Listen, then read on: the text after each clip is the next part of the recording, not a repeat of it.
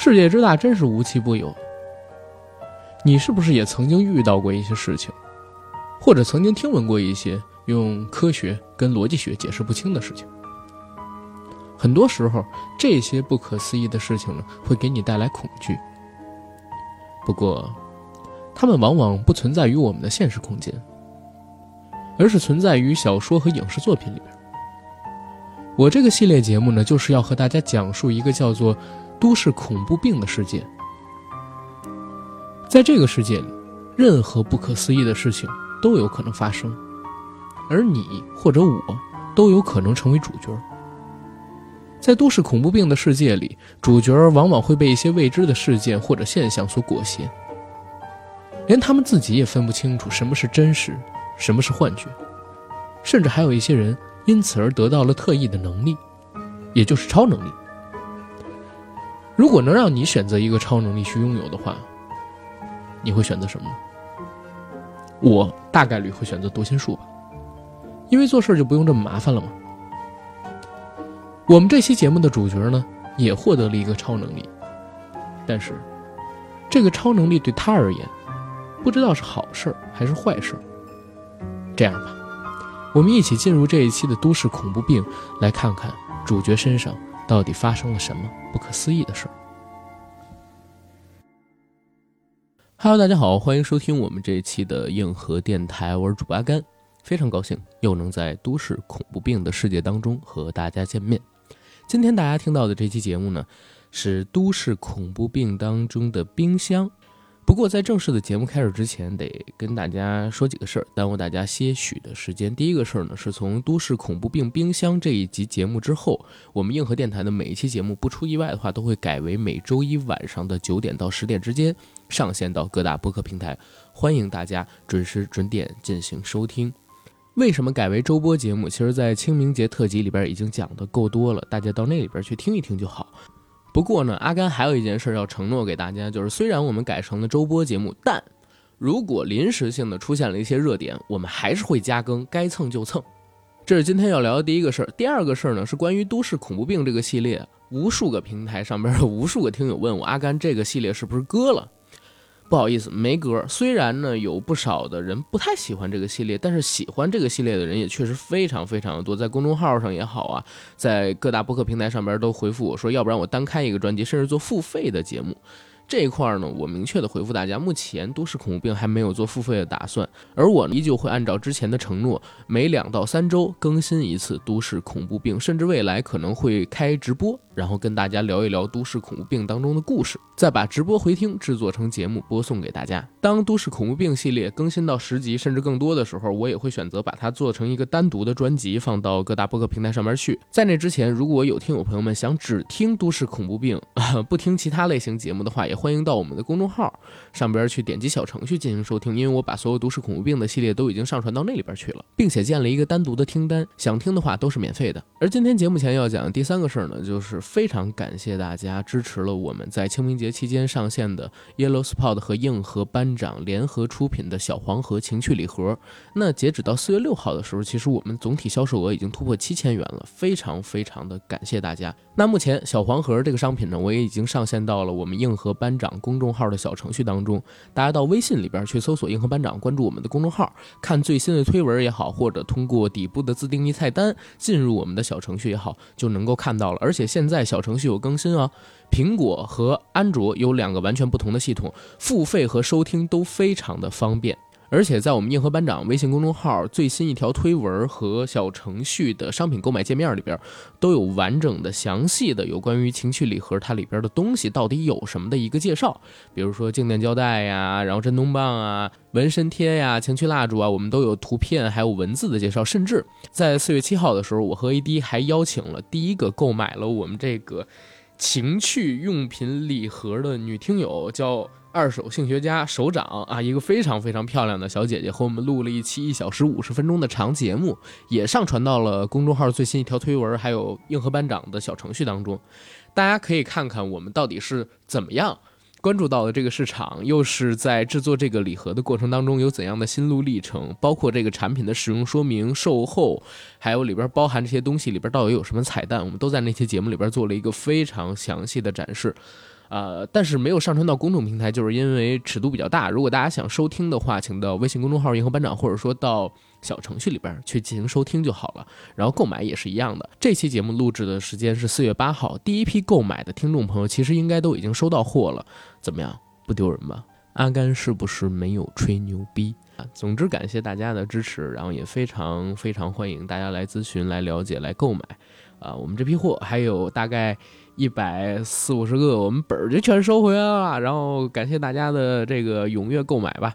行，话不多说，想加群的加 J A C K I E L Y G T，关注我们的公众号，还有硬核班长，就可以了解到节目的最新资讯。而且我们节目改成周更之后，我和 A D 呢也会制作更多的好听的呃音频节目到我们的微信公众号小程序上面去，希望大家可以来支持。以上这些信息呢，我都会写在本期节目的附属栏里。然后咱们进入今天的都市恐怖病冰箱。冰箱这个故事的前言是从日本东京发生的一起离奇暴力事件，被台湾的一个八卦周刊女编辑关注到而开始的。日本东京发生了什么样的离奇暴力事件呢？一辆开往近郊的新干线列车在晚上八点多的时候，突然遭到了埋伏在附近山丘上的机关枪狙击。子弹啪啪啪啪穿透了高速行驶的这种列车，每节车厢都遭到了绵密的火力贯穿。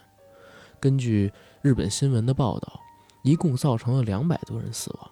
而在过去一个多月的时间里边，日本已经发生了三四起这样大规模的滥杀性事件，所以警方怀疑他们的犯罪人可能都是同一个人，这给日本造成了严重的社会恐慌。东京警视厅呢？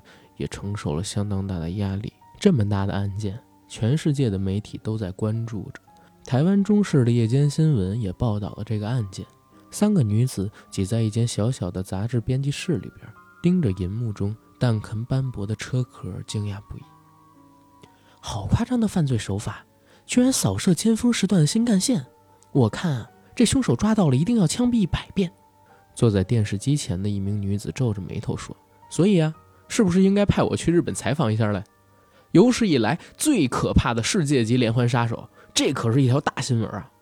再说，自从五年前去过日本一趟之后，我也好久没休假了。你应该放我去东京 shopping 一下，疏解一下，拜托啦，慧轩。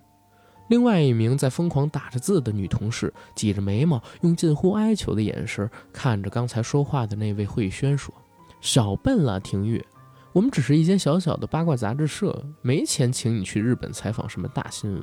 你只要把其他家的新闻稿拼凑一下，加上一点想象力，这样就可以写一篇本世纪最疯狂杀人魔的报道，既经济又实惠。慧仙眯着眼说出了这些话，从他的表情中可以看到几个字儿，就是没钱去日本。婉玲，我已经三个月没休假了，我想去日本好好采访一下，拜托了，拜托了，我不会只顾着观光的。我一定会带着很劲爆的内幕消息回来。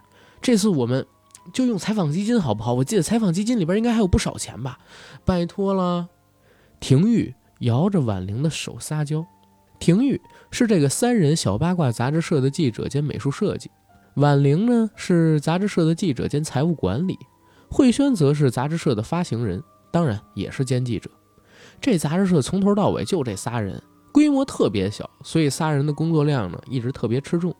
不过还好，他们秉持着啊台湾新闻界的优良传统，那就是剪贴新闻的信仰，再加上搜罗在网络上流传的各种怪异小道消息，所以大大减轻了实际采访的分量。近年来，他们这家杂志社经营的利润居然还不错。越是色星山，越是不可靠近的胡扯，就越是有怪怪的读者在支持。全世界都一样。但是台湾尤其更甚至。婉玲歪着头，咯咯咯的笑着说：“哎呀，基金还有不少，不过你跑去日本玩，那稿子存量不够怎么办？光有杀人魔的新闻可不够啊！”廷玉听到这话，大喜过望，立刻呢从自己抽屉里边拿出一叠草稿，交给婉玲说：“我早就准备好了，你看，之前我写了好多篇文章，一直没给你，就是等着休假的机会呢。”婉玲和慧轩接过了廷玉递来的手稿，看到上面写着“神秘独臂人继大战疯狂俏护士后又再度出击”和什么“师大顶楼洋剧案秘辛实录”，看来廷玉好像确实为这次的休假准备了不少东西。拗不过廷玉，只好答应他，让他去日本休假五天，并且呢，用公司的采访基金赞助他一万新台币。廷玉开心极了，张罗着明天就订机票，后天直接从台湾出发去东京。三个人又商量了一会儿，廷玉出差之后，杂志社怎么推稿，推稿周期是多久？廷玉到日本之后又要干什么？商量来商量去，已经十一点多了，仨人累得不行，所以还是决定第二天大家到了杂志社继续安排。今天晚上呢，先回家休息，就各自离开了杂志社。廷玉租住的地方是三个人当中离杂志社最远的，不但得坐四五站公交车，还得下了公交车之后走一段崎岖的山路，又黑又冷。可为什么要住在这儿？廷玉也说了，因为便宜啊。半山腰上的山景房风光这么好，空间又大，虽然远点儿，但毕竟三个人的杂志社也没人考核坐班，他住这儿也挺舒服。这一天呢，和往常一样，廷玉下了公交车，从便利店里买了一本日本的观光杂志，一边盘算着怎么把采访路线跟观光路线合并到一起，一边呢走向自己半山腰的家那条小道。整条山道都很暗，唯一的光源是在路侧大型垃圾桶上翻神的流浪猫的眼珠，这些眼睛发出淡淡的青碧色，在夜色中呢，让人心悸。廷玉仔细地躲避着地上的碎石，像玩跳格子一样往前走着，心里边琢磨：“哎呦，这时候去日本正好可以看看木村拓哉的演唱会，又能泡泡温泉。”越想越开心，脸上呢也洋溢起了笑容。可就在他笑的时候，却突然听到身后细碎的这种声响，廷玉立刻全身触电般的停了下来。他很清楚自己为什么会有这样的反应。该死的职业病！廷玉想着，又马上满不在乎的慢慢向前走。沉闷的声音又出现了，这个声音呢，就来自于廷玉不远的后方，似乎是硬鞋底儿踩着碎石前进发出来的。廷玉顿时呼吸一滞，自己曾经主笔过一些色狼报道。像什么女大学生深夜穷巷遭人轮奸弃尸，大楼电梯之狼行踪再现，宾馆夜情之狼疑似潜逃日本等等东拼西凑的新闻，在廷玉的笔调下变成了一篇篇充满性暗示与偷窥冲动的情色暴力报道。但现在，廷玉只感到那些用来处理报道的想象力正在压迫着自己身上的每一条神经。靠，该不会这么倒霉吧？再有三分钟就到家了，还是走快一点。廷玉安慰自己，后边呢可能只是普通路人的脚步声，但他又不敢回头确认，所以深深的吸了口气，加快脚步，准备一口气快跑回家。他心想，从日本回台湾以后，我一定要买个电击棒随身带着。就这样，快走了一分多钟。廷玉呢，远远看见了自己家房子的微微灯火，心中一宽，便想确定背后的声响是否还在，于是放慢脚步，凝神细听。果然是想太多了，什么声都没有。廷玉松了口气，甩着头发向后望，可就在他回头望的时候，却看见就在自己五步之内站着一个身戴白色口罩、穿着深黑色外套的男人。正当廷玉想尖叫的时候，一只腥臭味的大手从背后捂住了他的嘴。廷玉嗅出这股浓浓的腥臭是男性下体会有的味道，所以一时之间竟也不敢张口去咬。而面前的男子迅速地向廷玉的腹部用力一踢，廷玉痛的是眼泪蹦出，双腿发软，只得任凭背后架住他的恶心男子将其拖到旁边的工地。别叫！戴着白色口罩的男子压着声音简短的说完后，又朝廷玉踹了一脚。廷玉晕了过去。等廷玉再醒过来，廷玉发现自己已经到了一个工地的二楼，嘴上也被贴了强力胶。这时候他心里的绝望和恐惧完全无法用自己那些煽情的文字描绘。他很清楚自己一分钟之后的下场，因为从某种程度上来讲。他曾经从一个创作者的角度，制造过数十次的强奸。黑暗的工地，散落一地的水泥、木屑和钢板，这不正是廷玉在自己八卦小报里最常描写的场景吗？而就在廷玉分神的时候，那双臭手的主人已经把自己的牛仔裤脱下来，握着自己已经有反应的下体，在廷玉的身前晃荡。我撕掉你嘴上的腰带，不是要你叫，而是要让你吃东西。这一点你要牢牢的记住。你一叫，另一个人就会把这个针筒刺进你的身体里。廷玉蠕动着颤抖的身躯。看着出现在自己身侧另一个戴着白色口罩男子手中的针筒，这是萨斯的病血，只要你乖乖的，叔叔就不会给你打针啊。戴着白色口罩的男子嘻嘻的笑。廷玉的恐惧并没有搅乱他的思考，他想，这萨斯血很可能就是这俩人之中抽出来的，要是自己被他俩侵犯了，肯定会被感染的呀，所以最好还是要逮到机会就逃。如果你想逃，阿伯也很欢迎你。臭手的主人摘下廷玉的高跟鞋，撕掉廷玉嘴上的胶布之后，便从身旁一个小袋子里掏出一大把黄色的图钉，仔细地撒向附近的地板，一直撒到楼梯口为止。廷玉几乎要昏倒了，这他妈是最近极有名的图钉之狼啊！他自己是八卦杂志的编辑，手头就有一份图钉之狼的犯罪模式报道。这些人总是把被害人扒光了，再把大把大把的图钉铺在被害人周围，控制他的行动。就算是侵犯完了被害人，他们跑了，因为被害人嘴上会被他们贴着胶布，双手双脚又反绑着，所以没办法呼救，又没法自行逃离，以至于被民众们发现的时候，被害人往往已经因为水米不进，饿得发昏了。上星期。还有一个高中女生在这种工厂里边被困了三天才获救，人现在还在医院打点滴呢。乖，叔叔帮你拍电影做纪念。表现好的话，叔叔认识很多导演，帮你进军好莱坞都没有问题。腥臭大手的主人和戴着白色口罩的男子架起一台摄影机，然后两个人都慢慢的脱下裤子，露出了他们两个色彩斑斓的下体。那是两条几乎溃烂的丑陋怪物。手里拿着针筒的男子摘下口罩，露出自己已经有很多溃烂皮肤的怪嘴，笑嘻嘻的向廷玉的身上亲了过去。而臭手的主人也将廷玉的内衣一把撕裂，粗鲁的抓着他的腿，硬是把他腿拉开，大喝一声：“马上就要！”廷玉晕了过去。第二天早上啊，风和日丽。窝在羽毛床里边，廷玉觉得老舒服了。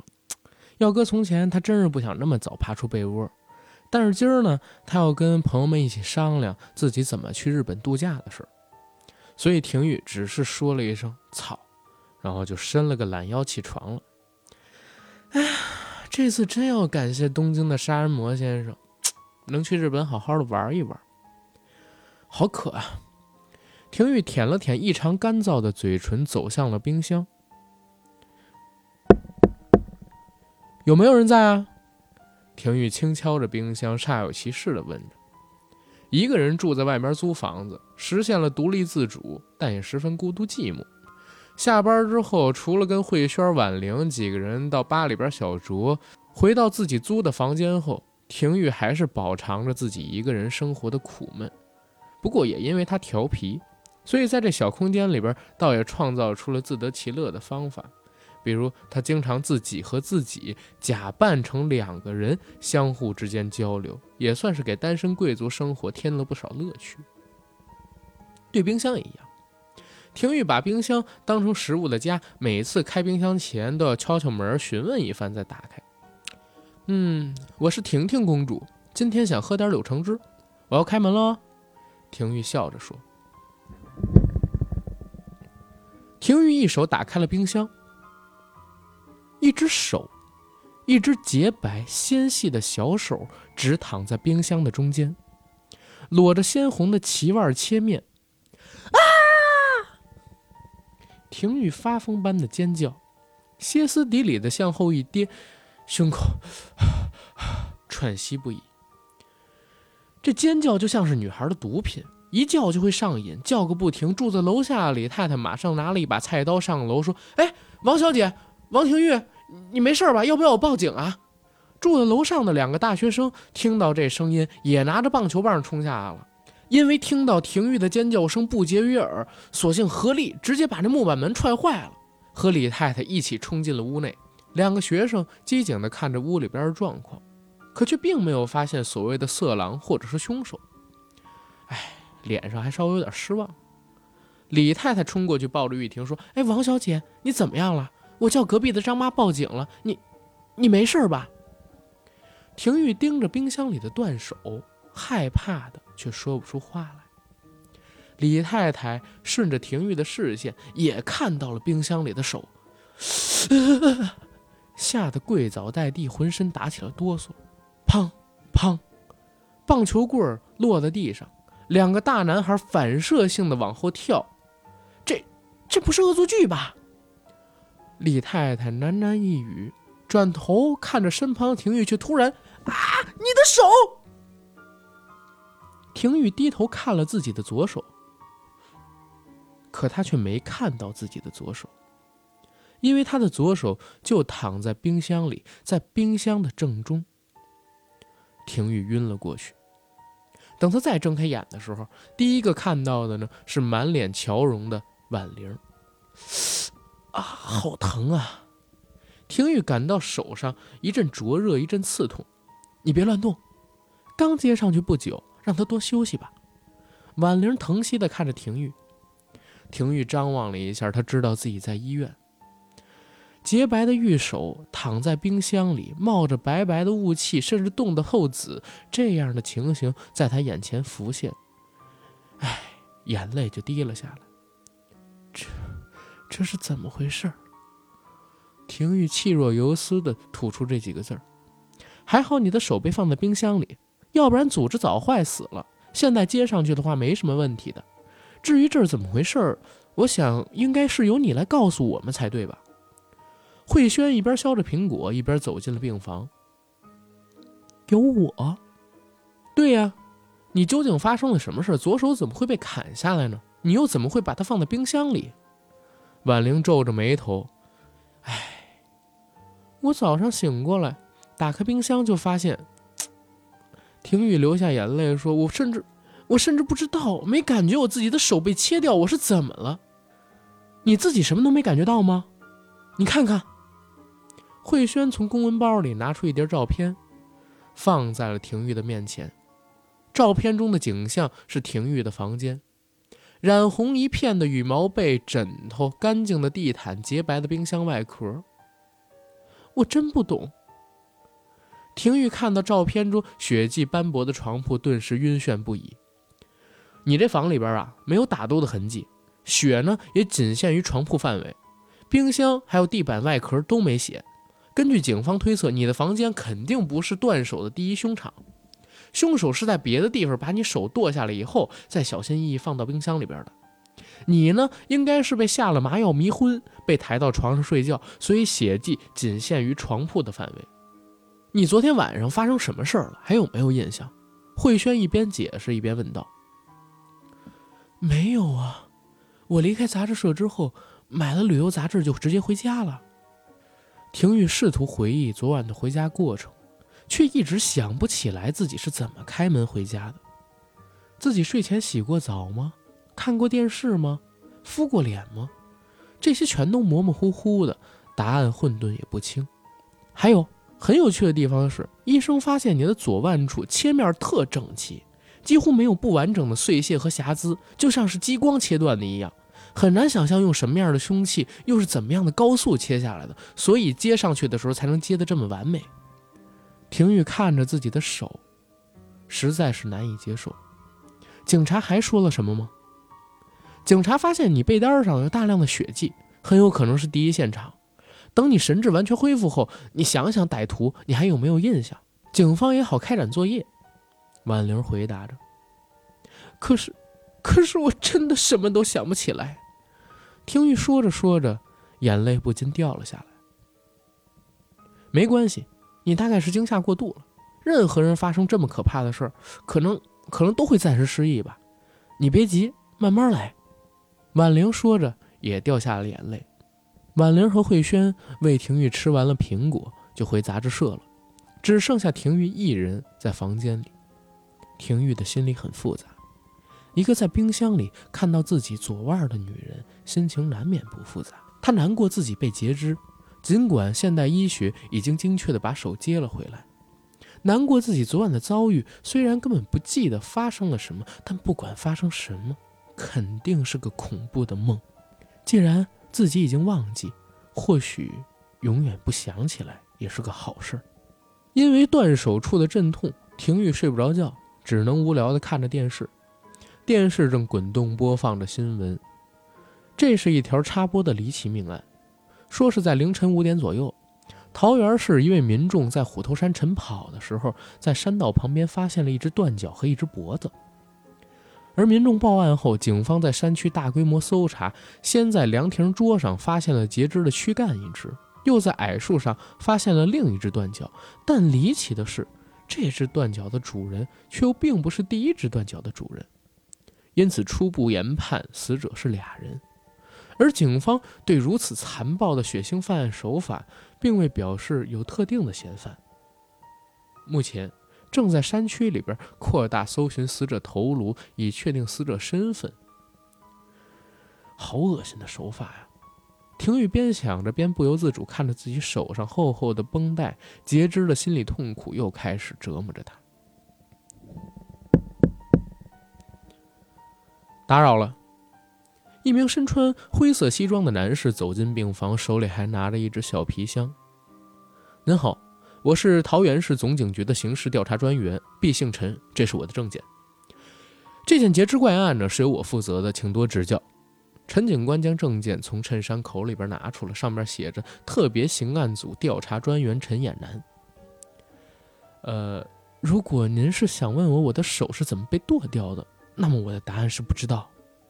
廷玉看着警官说：“对于警察，廷玉一向没啥好感，尤其是廷玉报道过的刑案描述中，警方一直是被动且无能的。不用这么冷漠吧，小姐。我从你朋友口中知道你昨晚的记忆还很模糊，所以我只想做个记录，了解一下案情，顺便呢告诉你我们警方的进度，看看能不能帮你想点什么。我先说吧。”我认为伤害你的凶手是大学学历以上、高收入人士、未婚、有洁癖，而且很有可能是从事医药类职业的男性。当然，这只是一般的凶手侧写了。为什么呢？何以见得呀？还有，警官大人跟我谈论凶手时，可不可以不要那样故作轻松？廷玉略微有点生气。不行，这是态度问题，跟刑事案本身无关。吊儿郎当是我的天性，谁也管不着。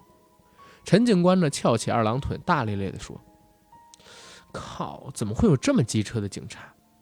廷玉怒目瞪着陈警官的娃娃脸：“凶个屁啊！”陈警官吃着慧轩给廷玉削的苹果，又说：“那么凶，不会自己去抓凶手啊？”出去！我要找别的刑警，我还要投诉你。走着瞧。喂，看见自己的手在冰箱里是什么感觉？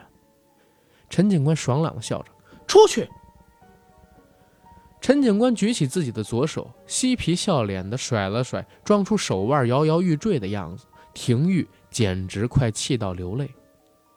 对了，我认为这个凶手的心理状态很奇妙。他虽然剁了你的左手，却又不忍心你从此变成虎克船长，所以把你的小手放在冰箱里冷冻，好让你及时接回来。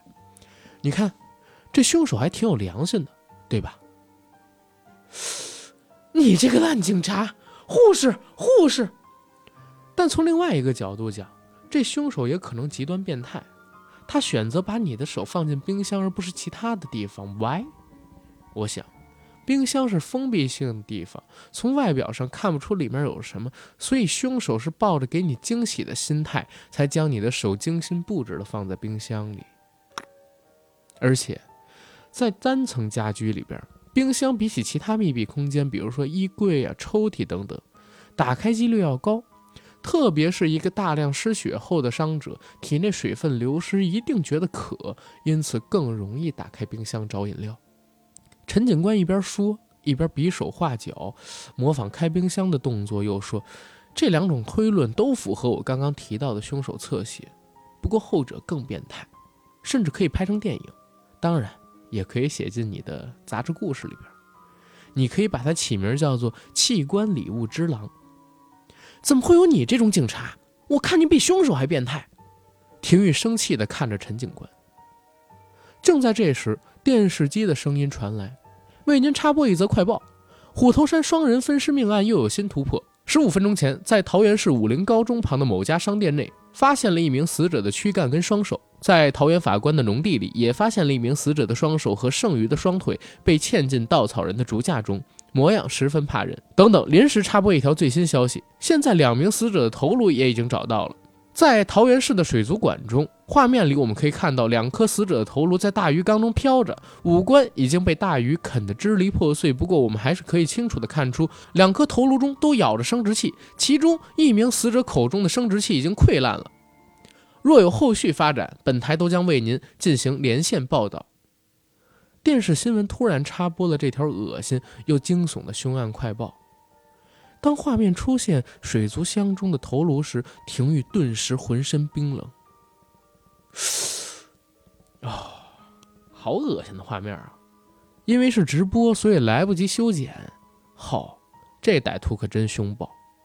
陈警官看着电视画面，转头向廷玉问道：“现在桃源县的警力都集中在这分尸案上边，所以只有我有空鸟你，宝贝儿，你已经很幸运了。够了。”廷玉闭上眼。打算不理会床沿冷言冷语的陈警官。之后的十几分钟里边，不管陈警官怎么说自己对凶手的看法，廷玉也都是装睡不醒。但很奇怪的一点是，廷玉脑中不停地浮现出新闻画面里那两颗人头在水族箱里飘来飘去的样子。他自己虽然觉得恐怖，但是，但是又有一种痛快的感觉从心底涌过来，甚至痛快到让他忘记左腕上的烧灼感。三天后，廷玉出院了，并且搬进了婉玲的家里。婉玲也是自己一个人住，租了个六十平的一室一厅。不过，因为婉玲个人的品味还不错，这一切摆设虽然简单，却也雅致，视觉空间呢看起来也不小。婉玲上班之后，廷玉就高高兴兴地在婉玲家里边上网，搜寻日本最新、最狠、最神秘的袭警帮派。比如说，最近有个洋剧崇拜的帮派，叫做右帮。另外，他又找了一些稀奇古怪的传说，累了呢，还要看看综艺节目，看看 HBO，跟在自己家里时没什么不同。只是，廷玉在这一段时间里边，每次开冰箱之前，都会先检查一下自己手还在不在。当然，他也再也不敢跟冰箱讲话了。日子很平静的过了两天，这一天晚上已经半夜两点多了。婉玲才蹑手蹑脚地回家，因为过两天杂志社要出刊，这段时间工作很忙。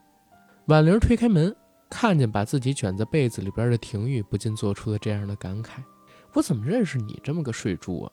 居然不等我回家就先睡了。”婉玲调皮地拿起桌上空饮料罐里的吸管，含在自己嘴里，冲着廷玉的鼻孔吹了一口气。只见廷玉眉头微皱，鼻子抽动两下，就啊去！打了一个喷嚏，将棉被给踢开了，睡眼朦胧地说：“啊，你怎么才回来啊？现在几点了？”可是却没想到，本来是恶作剧那一方的婉玲却一脸惊诧，声音发颤：“你，你手里抓的是什么？”抓。廷宇低头一看，一条血淋淋、软软的东西，看起来像是肠子之类的管子。廷玉毫无头绪地看着手中鲜嫩滑红的管子，诧闷不已。婉玲呢？婉玲已经晕过去了。这一次躺在床上，时间到了第二天早上，还是在医院里，不过这次在病床上躺着的是婉玲。廷玉在一旁整理婉玲带回家的资料，等她苏醒。边整理着，廷玉边喃喃自语。那条肠子是怎么回事啊？一个女医生走进病房，王小姐，你要求化验的东西证实是肠子没错，而且是人的肠子，正确的说是人的盲肠，血型是 O 型。廷玉一愣，人的盲肠，我怎么会抓着一条一条不知道是谁的盲肠呢？正在这时，廷玉突然有一个古怪的预感，医生，我我我想去照一下 X 光。二十分钟后，在放射检测室里，廷玉拿着 X 光片，久久不能自语。自己的肚子里边少了根盲肠，而他又确认自己从来没有割过盲肠，盲肠可有可无，所以这次根本没怎么感到痛。不过，无缘无故的少了根盲肠，自己却又不知所以然的抓着他，廷玉的手心里还是冒出了冷汗。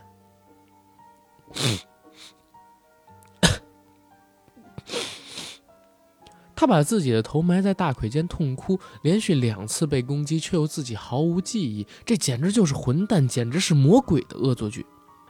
是你的肠子对吧？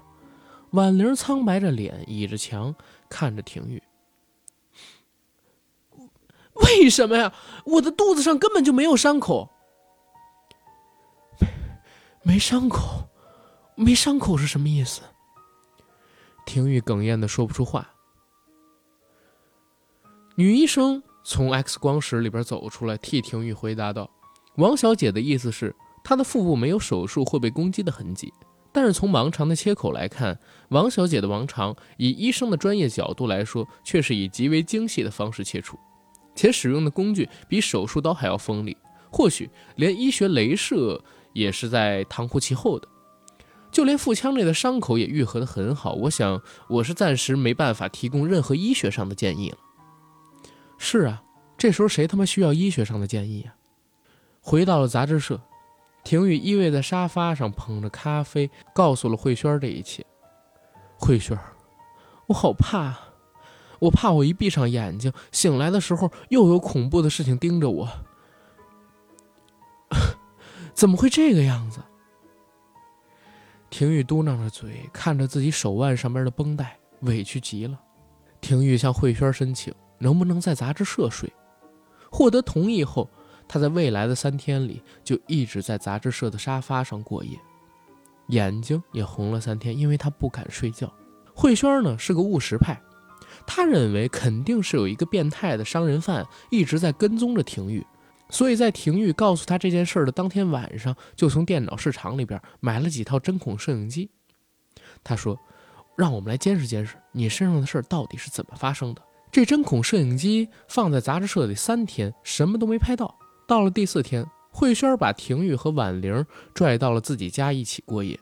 因为慧轩和自己的妹妹芷萱住在一起，所以当天晚上是慧轩和廷玉睡在主卧，婉玲和芷萱呢睡在客房。针孔摄影机。也被他安到了自己的房间里，一套架在玄关上，一套架在客厅上，另外两套架在庭玉床侧和天花板上，最后一套则是架在了慧轩房间外的天台上。晚上十一点三十四分，登西门锁，睡香四溢。第二天下午一点半，慧轩床头的电话铃声才将慧轩唤醒。请问黄慧轩在吗？我是。请问王庭玉小姐现在在你家里吗？你是慧轩警戒的推醒旁边的庭玉。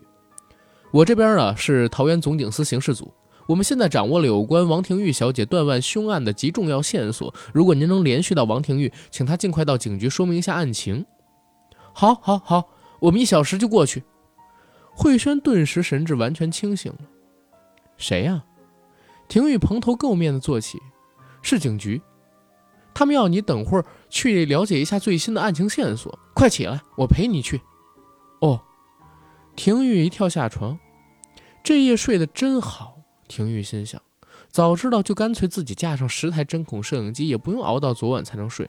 站在落地镜前，廷玉满意的打了哈欠，伸手想抓抓自己稻草般的乱发。咦，廷玉抓了个空。不是抓不到，不也，是是根本就无从抓取。廷玉不解的看着自己的右手，右手还在啊，还好，只是五根手指头全部都不见了。镜中的廷玉满头乱发，满脸血丝的看着自己光秃秃的右手，开始啊的尖叫起来。婉玲和芷萱呢，也冲进房间内，看见满脸错愕的慧轩站在一边，而廷玉则是一个劲儿在地上打滚嘶吼：“好痛，痛死了！快去，快去开冰箱，去打开！芷轩慌乱地跑到客厅里，打开冰箱，发现五根手指整整齐齐地放在芷轩家里边的一个蛋糕上，血淋淋的断肉面像是浇上了樱桃糖霜，鲜红的手指蜡烛好像在给人庆祝生日一样。一行人赶快把廷玉送进了医院，在病床上，廷玉完全不想看刚刚缝合的手指。他完全不了解自己的身体，更不了解莫名凶手的莫名企图。他好想逃离这个随时会被拆掉的躯壳，这个躯体好像正在一点一滴，不是一节一节的被肢解。自己太讨厌自己这个身体了。听说你的右手手指被剁了。陈警官的声音响了起来。他拿着一卷录影带，笑嘻嘻的站在了廷玉的床前。走开！听值班的护士说，你的朋友正在拷贝针孔摄影机的录像，这可就有趣了。我们就一起等他们看我手上这卷袋子吧。陈警官笑着说：“什么袋子？”慧轩跟婉玲拿着刚拷贝好的监视影像带站在了门口。这是在王廷玉家附近的一个废弃工地里边，一架 V 八摄影机里找到的录影带。嘿，内容保证香艳又血腥，简直和好莱坞级别的 B 级片一样。不止如此，这卷录影带呢，还关系到前几天发生的虎头山怪异分尸案。我们立刻就来吧。陈警官好像很兴奋。把一群人纠集到一起之后，他就把录影带放进了录影机里。吊在天花板上的投影仪投出的画面中，不久就出现了一个戴着白色口罩男子的画面。画面里，戴着白色口罩的消瘦男子脱下了自己的裤子，露出了一条五颜六色的生殖器。廷玉等三人顿时感觉的恶心想吐。可接下来的画面呢？竟是一个身着黑色巫衣的肥胖男子压倒一个女子的样子，而那个女子就是廷玉。老样子，前后加工吧。小妞，表情要复杂一点，生动一点，阿北才会好好听你，抱你爽歪歪。戴着白色口罩的男子摘下了口罩，露出嘴角紫糊状的烂嘴，笑嘻嘻地把色彩缤纷的下体塞进了画面当中廷玉的嘴里。而另一旁的肥胖男子呢，更把廷玉的内衣撕裂，粗鲁地抓着他的小腿，把大腿拉开。看到这儿。病床上的廷玉已经把双拳紧握，甚至刚缝好的手指都渗出血来。他的体内涌现出一股难以压抑的盛怒与恐惧。慧轩与婉玲似乎明白廷玉失去记忆的原因，这种记忆会将女人一辈子锁在屈辱的盒子里，而解脱的钥匙必永远遗落在恶魔的手里。失忆也许是从困锁的黑暗里唯一逃脱的捷径。婉玲的眼眶湿了，而慧轩的太阳穴却爆出了青筋。但接下来一分钟的录像，所有人都没有料到凶手的残暴。录像画面忠实记录下鬼暴的一切。全身脏污的肥胖男子突然双目瞪大，像是遭到电击一般向后一倒，在地上激烈的抽搐着，却没有发出任何惨叫。因为他的嘴巴正塞着一条血淋淋的男性下体，而那条下体正是他自己的。原本戴白色口罩的消瘦男子见状大惊，也抛下昏厥的廷玉，拔腿就奔。好一个拔腿就奔！他一抬腿，双腿立刻离奇的、生生的被拔掉了，伤口像爆炸的果汁机，番茄汁般的鲜血刹那间炸散开来。消瘦男子烫得眼泪迸出，但是也无法呼救，因为他的嘴里也含着自己那条下体。银幕前的几个人，除了陈警官，全都不由自主地靠拢在一起，颤抖不已。最不可置信的是，消瘦男子被拔掉两条腿，竟不知道被拔到了何处，就这样消失在工地里。哎，你信不信？好像是一个武功高强的隐形侠救了你。不过好戏还没结束哦。陈警官看着庭玉说：“录像持续播放着，肥胖男子并没有把嘴里的阳具拿出来，反而从腰际间拔出两柄尖刀，慌张地朝四周的空气乱砍一通。可他还没砍起刀，自己的双手居然劈着劈着就劈到不见了。他的双手双刀居然以肉眼看不见的速度高速溶解在了空气中，而肥胖男子像园丁一样，从光秃秃的巨大伤口切面，亲切地洒出大量雾状的血滴，灌溉着满地的图钉。销售男子也不好过，在他匍匐挣扎，想要逃离这妖异的现场的时候，他的双手从肘部被一股无形的力量劈断，但双手。却也莫名其妙地消失在莫名的空间里，痛的消瘦男子像撒了盐的蜗牛一般，在地上疯狂地乱颤，身体将他刚才撒在地上的图钉刺满了全身。肥胖男子吓得无法动弹，却也没吓到失禁，因为他的下体被塞到了自己嘴里，所以他是尿不出来的。紧接着，他就像株倒霉的大树一样。被无形的巨斧拦腰劈成两段，但下身又立马凭空消失，所以上半身陡然下坠。这样的恐怖的血腥场面，就连患有无痛症的病人可能都会立刻痊愈吧？为这两个支离破碎的匪徒疼起来。而廷玉呢？画面里的廷玉躺在地上动也不动。两个赤裸裸的人柱剩下来的命运，电视里好像播报的已经很清楚，我们也不用再复述了。录像中的两人不久后就被看不见的快刀将脑袋斩到了几公里远的水族箱里，就在首级跟身体分家的一瞬间，两人的身体也凭空消失了。录像中的画面只剩下昏睡的廷玉，快进一下吧。陈警官拿起遥控器，按下往前的按键。快进了很久，只见廷玉半闭着眼睛，眼神空洞的站起来，穿起鞋子，机械的走出了画面。果然，廷玉是被吓失忆了。不过幸运的是，廷玉在更恐怖的事情发生前就昏倒了，要不然廷玉恐怕现在也不是躺在这儿，而是躺在精神病院里。陈警官关掉电源，把录影带拿出来说：“很诡异吧？这卷录影带的内容明显跟虎头山分尸案有关，所以警局这几天会不断跟你接触，做笔录。不过刚刚你看到的内容可不要三八到媒体说，因为没有人会相信，警局也会否认。当然了，你们这些三流八卦杂志想把它当成笑话来写，我是不会反对的啊。这次没有人在纠正陈警官的冷言冷语。”因为这三个女人一时还无法从刚刚的超写实画面中脱离意识。现在来看看你们拍的针孔录像怎么样？陈警官看着慧轩手中的录影带说道。慧轩和婉玲几个人呢也赶忙同意。录像带开始播放。五台针孔摄影机拍摄的录像一切正常，没什么可疑之处，没有闯入者。在廷玉等人入睡后，也没有人起床走动过。那么，廷玉的手指是怎么消失的呢？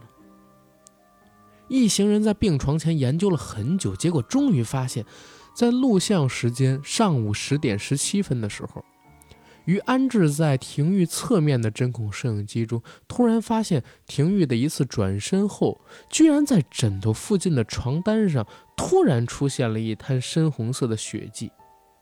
那滩血迹无端端的冒出，可见就是在那次转身的一瞬间，廷玉的手指被切下来，然后凭空插进了客厅冰箱的蛋糕上。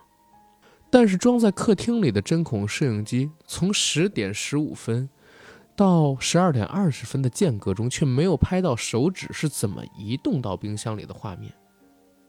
瞬间移动吗？陈警官显得很自然。甚至还和几个女生开起了玩笑，打趣了几句之后，他就走了，把门带上。可是，尽管陈警官如此的惹人讨厌，不过病房里边的几个女生已经没有力气去投诉他了。他们所有的精力都放在了那个所谓的隐形人身上。廷玉脸上涕泪纵横，看来已经接近崩溃了。而慧轩和婉玲也不好受。他们的心里正悄悄凝聚了前所未有的恐慌，那就是那个隐形人什么时候会挑上我呀？廷玉从两人不安的眼神中窥见了他们的心情，急着道：“你们，你们不能丢下我，不能丢下我一个人。”可就在廷玉说出这句话的一瞬间，他的耳边突然涌上了一声巨吼：“那你凭什么丢下我？”这声音之大，直震得廷玉头皮发麻，摔倒在床。一连三天。在十数个警员的询问过后，廷玉等三人终于有机会喘气，静下来思考该怎么办。那天你们真的没听见那声大吼吗？廷玉看着婉玲跟慧轩问道：“哎呦，你问好几次了，没有就是没有，我们只看到你像神经病一样摔倒。”这几天呢，慧轩跟婉玲简直是烦透了，因为他们必须喂食双手没法动起来的廷玉，而且还得安抚他。杂志出版的工作只好安到病房来做，两台笔记本电脑嘣嘣嘣嘣敲个不停。现在呢，是连腾手替廷玉擦眼泪的心情都没有了。正所谓久病床前无孝子，何况他们这些友情还比不上亲情呢。三天以来，这俩人也在警员官僚式的千百询问中讨论着如何对付隐形杀手的办法。几个人也讨论过，那个隐形人为什么救了廷玉之后还要伤害廷玉。他为什么不痛痛快快的把廷玉剁成石块呢？如果他的目标是杀掉廷玉的话，还是说这次伤害你的是你前世的孽障，或者以前得罪的神明来复仇？面对这一连串无从思考起的问题，廷玉只得以泪洗面，甚至丢枕头来表示抗议。虽然手指跟手腕仍然很痛，但是目前看起来恢复得很好，因为切面实在是平整，结合起来也不影响使用。当廷玉住到第四天院的时候，来自各市的媒体压力已经让桃园警方头痛不已了。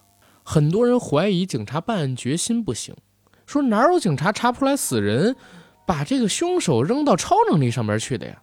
而且这么明目张胆的弃尸，把死人头丢在水族箱里，还有王法吗？而在全台警界的秘密刑事会议上，来自各县市的警界精英。看到这段录像之后，也表示破案的几率绝对是零，并且对桃园县警局的窘境暗自窃笑不已。桃园总警司想着：“哎呦喂，现在这隐形杀手案一旦录像带公布，这叫我们哪儿抓凶手去呀？今年我是又别想升迁了。”时间一天天的过去，事情呢始终没有个头绪。三个女孩觉得不行。要不然我们还是在网络上面公开一下这起离奇命案的真相吧，要求各界来关心援助，万一有什么牛人能帮我们解决问题呢？结果没想到，他们三个人发出来的帖子还真是引来了援助。尽管当这个帖子发出去之后，网上绝大多数人都认为是个黑笑话，就连胡说八道惯了的媒体都不愿意跟着他们去回帖子。但是当天晚上，就有一个戴着阔边草帽、身穿黑色大雨衣、雨鞋的男孩，趁着警卫去撒尿的时候，闪进了病房，并且神秘兮兮地递给了几个女孩一张名片，上边写着“地球守护神杠实习证”。你好。我叫博起，叫我博起就行了。你是？婉玲接过了名片，疑惑的看着博起。我是地球的守护神啊！虽然我现在只是实习了，不过老师说我很有天分，所以你们放一百个心。抓坏人我超强的，告诉你，必要的时候我还可以请外星人帮我忙。只是，老子看爽不爽啦？波起自顾自的傻笑了起来。而慧轩呢，觉得怎么来了个神经病，就指着斜对面的精神科说：“你应该去的地方是那儿，把脑袋医好就是对我们最大的帮助了。”干！我最恨别人叫我神经病了。虽然老师有时候也说我很脱线，不过好歹我也拯救过地球啊！干！早知道不小心连你这只母猪也一起救到，我就不救地球了。妈的！博起恨恨地说完，拉下拉链，径自走到了房间的墙角去撒尿。你干什么呀？你干什么？慧轩大惊，却也不敢走过去阻止博起。撒尿啊！你看不懂？博起抽搐了一下，满意的拉起拉链，又说：“老子不想管了，再见。”算了，见个屁！说完就走到门口，打算一口气狂奔逃走，让警卫也追不到。谢谢你，啊！博喜挠挠头，转过来看见廷玉含着泪水，微笑着跟自己说谢谢。他也注意到廷玉缠满绷带的双手，不，不客气。博起脸红着说：“谢谢你不认识我，却特地跑来关心我。不过，警察已经在查了，所以还是谢谢你。”廷玉努力地笑着，因为他真的被感动了。即便对方是一个晴天穿雨衣、自称地球守护神的怪男孩，因为在这些天里，他的帖子下方只有这个男生愿意相信自己的遭遇。廷玉真的很感谢他。可慧轩心里却嘀咕着：“哎，廷玉真倒霉，先是强奸犯，再是连环变态，之后呢是无良的警察，现在还遇到个疯子，接下来不知道还遇到什么衰事嗯。警察都是白痴，不过你放心，我现在刚学会了百齿听音，我会在医院其他的楼层保护你，观察你，所以你不要怕。不过如果你想怕或者不想怕也怕的话，就在心里默念三声我的名字，我会读心术，所以我就会立刻冲过来救你了，很屌吧？再见，另外两只母猪也再见啊！博起兴奋地踢开房门冲了出去。一周过去了，这一天，廷玉的病床前。围了五个精神科医生，他们一起看了那两个极其机密的录影带内容。廷玉坐在病床前，不解地说：“为什么要找精神病医生来？”总警司回答道：“我们怀疑你隐瞒了凶手的身份，所以我们要对你进行测谎和催眠，请你合作。”廷玉挥着自己沾满绷带的双手，气得大叫：“我会替一个把我双手砍断的变态脱罪吗？”张警官摁住廷玉，说：“镇定剂，快来，快来，快来！”廷玉则看着自己的两个好友，婉玲叹了口气说：“让让他们查一查，可能，可能也好。”就这样，廷玉被无情的针筒注入了镇定剂。当他的神志松弛后，张警官把测谎仪设定好。接下来，五位台湾省内最负盛名的精神科医生。开始着手催眠，去挖解廷玉意识里最深处的谜题。半个小时过去了，廷玉已经进入了被催眠状态。于是大夫们拿着张警官整理出的问题清单，打算逐一的询问。王廷玉，现在是深夜，你一个人走在回家路上，明天就要去日本采访了，你的心情很好吗？不好。为什么？有人在后面。跟着我，是谁？张警官和总警司听到了这种回答，相顾点头，认为催眠是有效的。是谁跟着你呢？不知道。是认识的人吗？不是。有几个人在你背后跟踪你？仔细想一想，总共有几个人在背后跟踪你？没没有人，没有人跟踪我。这时，廷玉的表情变得相当奇怪，眉头也突然的揪紧。没人吗？你在胡扯！好好想清楚，你再回答。张警官忍不住喝道。当然，他立刻被医生制止住了。可是，张警官盯着测谎器上的反应，不禁感到讶异，居然没有说谎反应。很好，没有人跟踪你，你一直走，一直走，然后呢？这，然后我就回家了。回家以后呢？睡觉，睡觉，睡觉。那你中间有醒过来吗？没。然后呢？然后呢？天就亮了。廷宇说完，竟突然张开眼睛，露出极恶毒的眼神，用一种极空洞的语调说道：“他总是这样，他总是这样遗弃我。”这时，病房里的空气仿佛突然凝结住，每个人都被廷玉厉鬼般的眼神害住。只见廷玉低吟着不知所谓的词语，猛烈地扯乱自己的长发，用力之猛，甚至连手上的绷带都渗出了血来。张警官见状大怒，竟一拳挥过去，想要打醒疯狂的廷玉。可，啊！张警官捧着自己血淋淋的手臂，在地上翻滚哭嚎。众人傻了。几乎一时间都拔地而起，想夺门而逃，因为这一幕太熟悉了。张警官的拳头硬是在挥拳的半空中消失了，每个人都屁股着火一般的冲向病房门口，不准动！廷玉突然放声尖叫，只见抢在最前面的总警司忽然跪倒，大浑身发抖，脸上呢也是鲜血狂喷，原来他的鼻子不见了。一个窟窿像茶壶一般倒出一泓红泉。不要动，不要动，你们不要动。廷玉机械似的重复着这道命令，脑袋错乱一样的乱晃，瞪大的眼睛好像要挤爆眼眶，模样诡异之极。每个人的双脚顿时钉在地上，甚至连呼吸都忘了。廷玉是不是被那个隐形鬼附身了？慧轩和婉婷俩人想。听，听我说，你，你们好吵！廷玉盯着地上乱滚怪叫的张警官，那双无神的恐怖眼睛瞪得慧轩等人脊背直发冷。就在廷玉瞪眼的这一瞬间，张警官尖锐的怪叫立刻急转为低沉的磨牙声，打滚的身体又在地上划出了一抹新血痕。当廷玉张开手掌，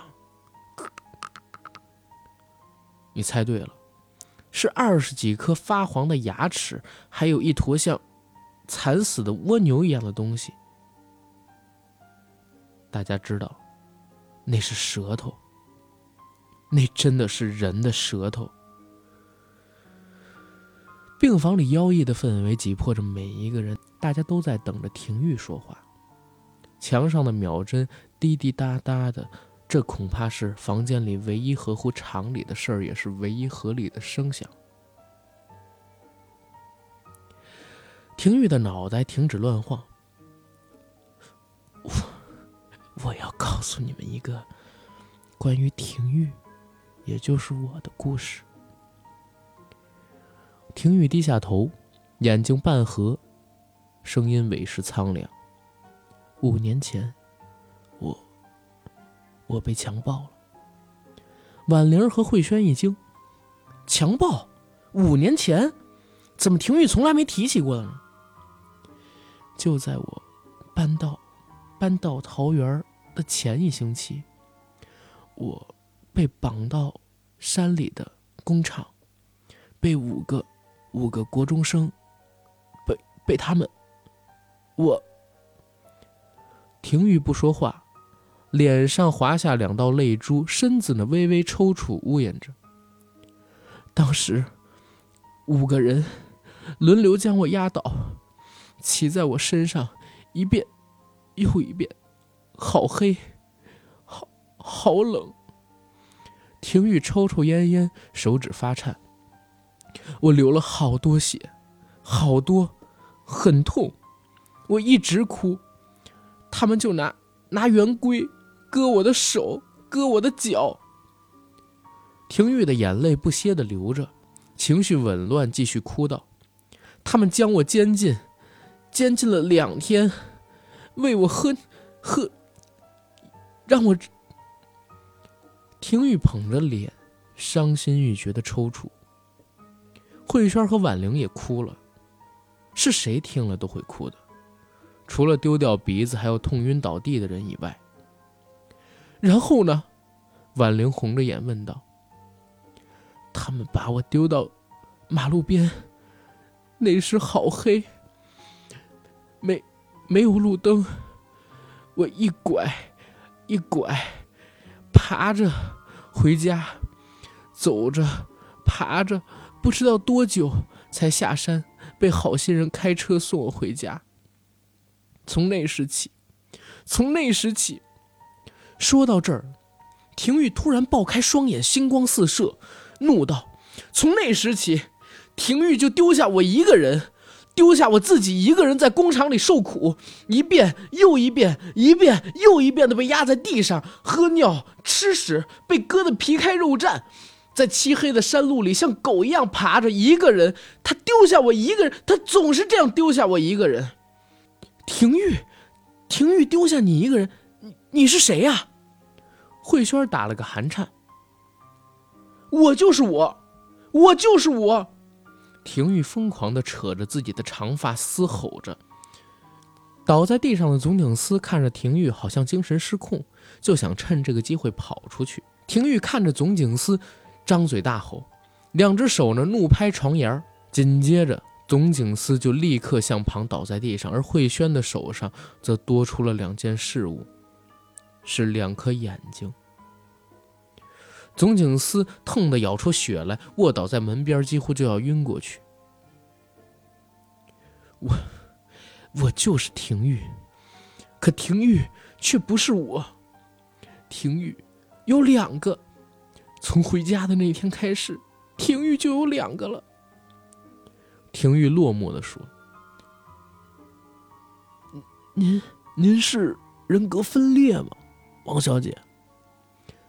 刚才做催眠的一个精神医生战战兢兢的问道：“随你们怎么说，总之，从那之后，我就陷落在，陷落在那两个恐怖的夜晚里，无尽的、无穷的挣扎着。”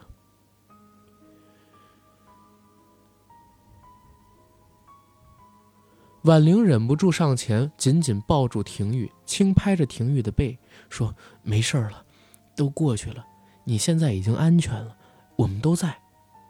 可不料，廷玉竟哈哈哈哈笑个不停，直笑得前俯后仰，眼泪都流下来，搞得众人心里毛的要死。好不容易，廷玉勉力止笑，推开婉玲说：“猜猜看，你的耳朵后面是什么？”说着，廷玉伸手。探入婉玲一头乌黑秀发里，一把抓出一只粉红色的事物。被廷玉抓在手心里的，是个鸡蛋大小、半月状的粉红色血块。不是肾脏！一名精神医生脱口而出，脸色惨白：“谁的肾脏呢？”婉玲几乎被吓晕了，极度不安地摸着自己的腹部。别怕，是廷玉的肾。廷玉左手抓着自己的肾脏，残缺的右手捂着嘴邪笑，摇头晃脑的，炫耀般的说道：“现在只剩下我自己的肾脏了。”所有人都两脚发软。只见廷玉猛烈的将肾脏往床上一掷，啪，那块肾脏就碎掉了。摔糊了一面血红的墙。那天晚上回家之后，廷玉他竟然，竟然选择把自己被被他们侵犯的记忆抹去，竟然将那种屈辱丢到了脑后，擅自遗忘那复仇的火焰，让那两夜的悲哀全都忘得光光的，推得干干净净的。这一切，只为了让他一个人没有负担的活下去。可他没想到，记忆怎么可能抹去呢？这段痛苦的经历并没有消失，他只是藏得更深，藏得更坚实，藏得更苦。他忘了他曾经咬着牙看着那五个畜生在他头顶上撒尿、发毒誓，要疯狂报仇。但他一回到家里，就把所有不该忘的全忘了。他把，他把当时自己那两天被囚的、扣满了枷锁的记忆。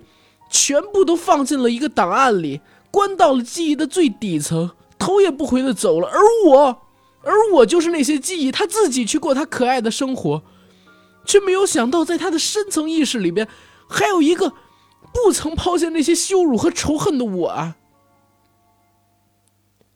婉玲咽了口水，怯生生地说：“你是说，廷玉他刻意将被强暴的忘却的结果，竟然是诞生了一个一个从未逃脱痛苦记忆的你？”廷玉缓缓说道：“诞生，我从来就是我，我就是廷玉，廷玉就是我。直到那件事之后，廷玉那贱人为了他自己好过，才强行将我从他的意识里割离，像丢垃圾一样。”将他自己的一部分抛弃，可他没想到，前两天那两个该死的畜生把他吓晕之后，反而唤醒了被囚在潜意识里的仇恨，也就是我，连带的还激发了我复仇的力量。我就趁廷玉昏睡的时候，钻出了他意识的漏洞，痛痛快快的宰了那两只王八，太爽了！你杀了那俩人，我可以理解，但你为什么要这样对廷玉呀？慧轩壮着胆子问道。为什么？这样问不是很可笑吗？我最恨的不是那些侵犯我的人，而是那个将我一个人孤零零的丢在无解深渊里的廷玉，他才是凶手，他才是要永远、永远把我关起来的凶手。婉玲全身发抖。令她发抖的不是廷玉的超能力，而是仇恨。仇恨的味道竟是这样的浓烈。廷玉指着一边发抖一边哭泣的婉玲说：“他不值得同情，你们知道吗？从工地回家里之后，他竟然又想像上一次一样忘记这两个混蛋想要强暴他的经历。他又想把所有的东西都放进记忆的深渊里。这个贱人！”我再也不想回到那个意识的盒子里去受苦了，所以这一次好不容易我钻出来，我要夺回身体，我要抢回我该有的一切，我要把他封印住，让他知道什么叫噩梦缠身的滋味就在廷玉说出这些的时候，慧轩突然明白了一切，原来被遗忘了的廷玉想要借着切割自己的身体，摧残常规廷玉的意志。让常规廷玉陷入莫名的恐惧，令他对自己逐渐碎裂的身体感到极大的疏离与害怕。一旦身上的肢体不断莫名的被切割，被藏到奇怪的地方，那么日子久了，在身体里边主意识的常规廷玉就会恐惧自己的肉体，恐惧不知道什么时候降临的疼痛，最后甚至可能会自我弃遗，舍弃身体，把自己反锁在回忆里。等到那个时候，仇恨面的廷玉就可以正式接管潜意识，成为真正的廷玉，去执行他期待已久的复仇了。我明白了，所以你选择把手腕和手指都搁到冰箱里，是因为你自己也很害怕接不回去。对呀，我可不想接管一个破破烂烂的身体。不对，慧轩突然呆住，什么不对？什么不对？廷玉盯着慧轩，根本就不对。你是谁？你在廷玉的身体里做什么？慧轩的头皮发麻。我就是我，我就是廷玉啊！不对，你不是廷玉。慧轩讲完。倒抽一口凉气，站立的说道：“五年前，我记得清清楚楚。廷玉搬家的前一个星期，他根本就不在台北。廷玉整个星期都和我在婉玲的日本东京度假，庆祝搬家顺利。所以你不是廷玉，你究竟是谁？”婉玲也呆住了。没错，那时候廷玉的确在东京和我们一起度假。当时一方面是庆祝廷玉的搬迁，一方面庆祝我们三个人创业报纸。那一星期我们都形影不离呀。你，你根本不是廷玉。婉玲冲口而出，也不管会不会惹怒眼前这个嗜血的怪物。可廷玉也呆住了，他浑身的气势仿佛被阻了一下，陷入到了疑惑当中。况且，那个时候正是夏天，我们还在饭店的泳池游泳，穿着泳衣的情况下，我们根本不记得廷玉身上有什么伤口。你在说谎！慧轩紧握着拳头，对直肠子的他来说，现在的气势已经完全压倒内心的恐惧。不可能！我虽然我也记得去过日本的事情，但是……廷玉慌乱的挠着头，肯定有什么地方搞错了。我怎么可能会忘记那个残酷的记忆？也许，也许是我有事先回台湾一趟，然后又回日本跟你们会，一定是这样。不可能，游泳是最后一天的事儿，而且那七天除了上厕所跟洗澡以外，我们根本就没有分开过。婉玲连珠炮似的说：“你还在说谎！你到底是什么鬼怪？还赖在廷玉身上不走？”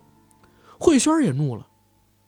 而此时的廷玉脸色却相当困惑，着急的满头大汗，仿佛寻找不出想要的答案。不可能，我怎么会错怪他呢？我明明记得，我明明记得呀！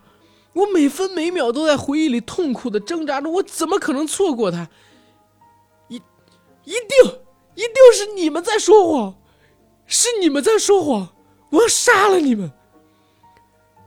廷玉发出尖锐的巨嚎，神色巨厉，鬼目瞪着婉婷等人，阴气也逼人，似乎一场肢解狂徒立刻就要在医院里上演了。就在这时，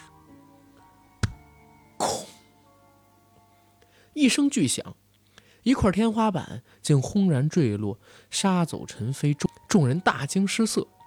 从门出去，一道黑影从天花板破口跌落。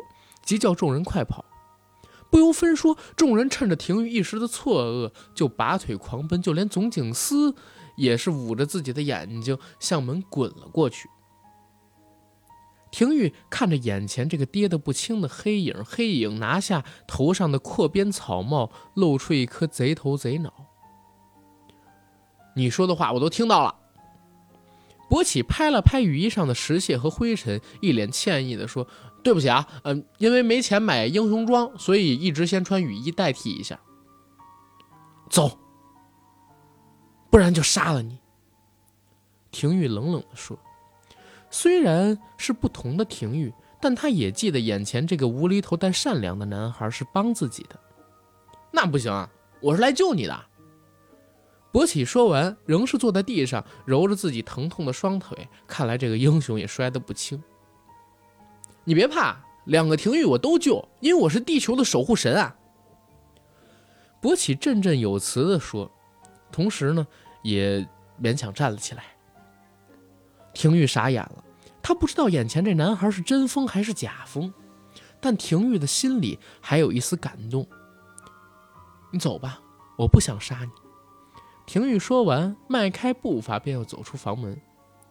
不行，博起拦住廷玉说。外面都是警察，你会死的。这是六楼，对面只有四楼高。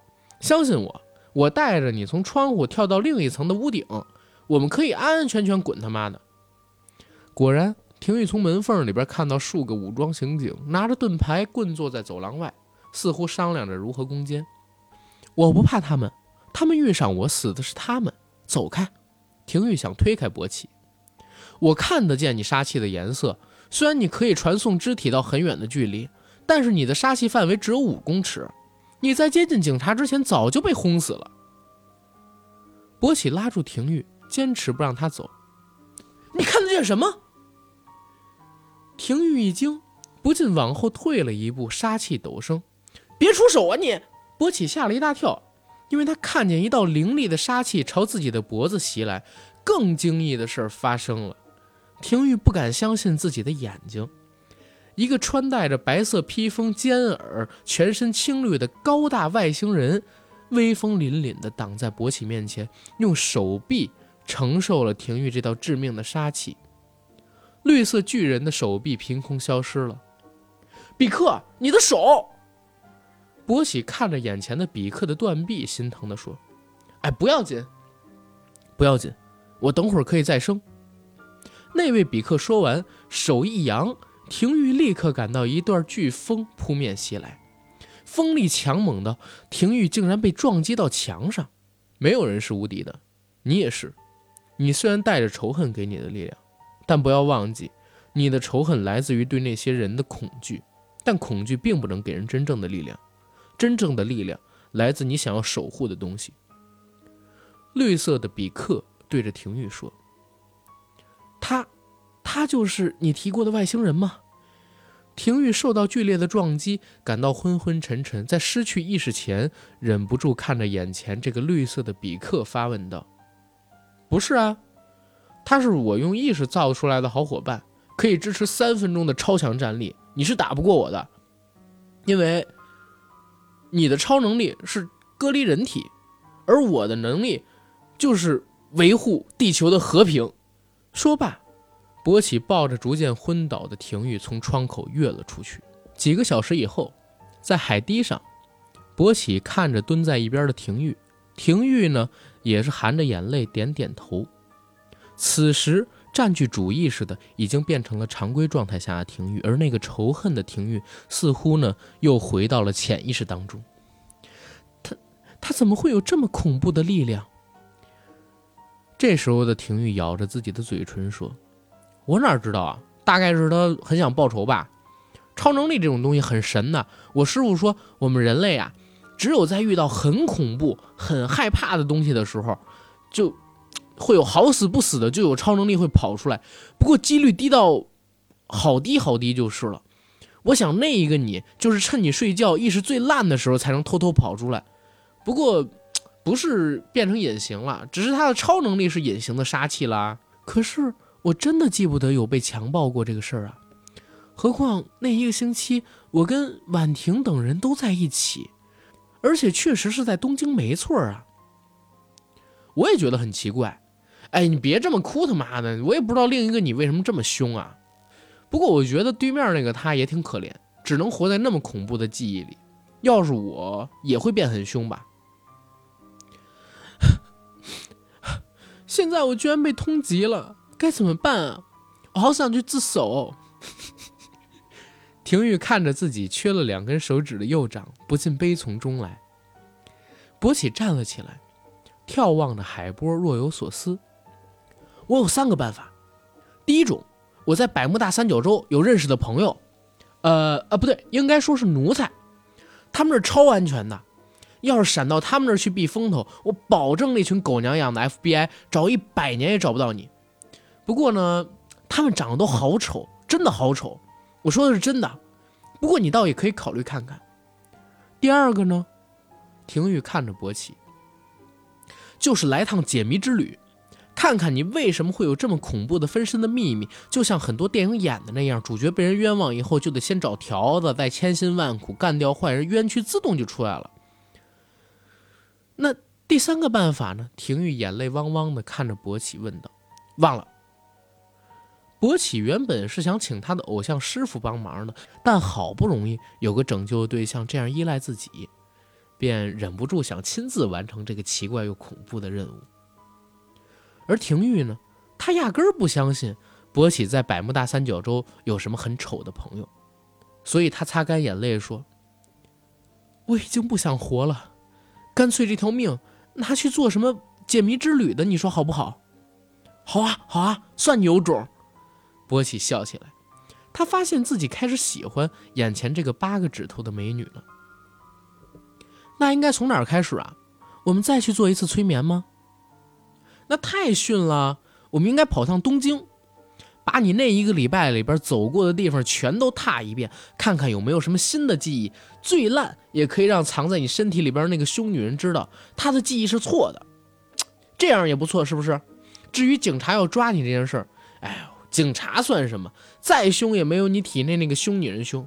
你要是现在去自首，只要你一天没被枪毙，就等着被那个凶女人在牢里把你慢慢的割呀割呀，不划算啦。所以现在最重要的就是说服你体内那个凶女人。博起叽里咕噜的说完，廷玉也陷入到了现实的一些考量。哎呀，我已经被限制出境了，到得了日本吗？可以，有我帮你。廷玉大惊，因为声音是从自己的脑海中发出来的，是另一个自己。你，我自己也想知道，为什么我们两个会有截然不同的记忆？这一切，我也想去东京寻找答案。如果我的记忆是虚假的，我想知道错乱的原因，我才能消解我心中的仇恨和苦痛，毫无牵挂的离开。但如果我的记忆是真的，我发誓我会零零碎碎的把我们的身体撕烂，直到你放弃我们的身体为止。另一个廷玉在廷玉的脑海当中低语着：“好，一言为定。但你要怎么帮我出台湾？去找你曾经访问过的赌场老大阿高啊！我用我的超能力逼他让我们偷渡。”顺便再拿一些白花花的黑心钱做盘缠。总之，在发现谁的记忆是错误之前，我都会罩着你的。怎么逼呀？阿高他很厉害的。住嘴！把他几个小弟砍成几条人柱不就行了吗？两个声音在廷玉的脑海里不断对话。可这时候，博起的声音突然插进了廷玉的脑海里。随便你。不过要注意，你的杀气范围只有五公尺，小心不要被放枪轰成牛头牌沙茶酱。你会读心术？哎，你你真的会读心术？两个廷玉同时说出：“干！不早就说过了吗？”博启说着说着，双手插着口袋，戴上阔边草帽，跳下海堤，头也不回的走了。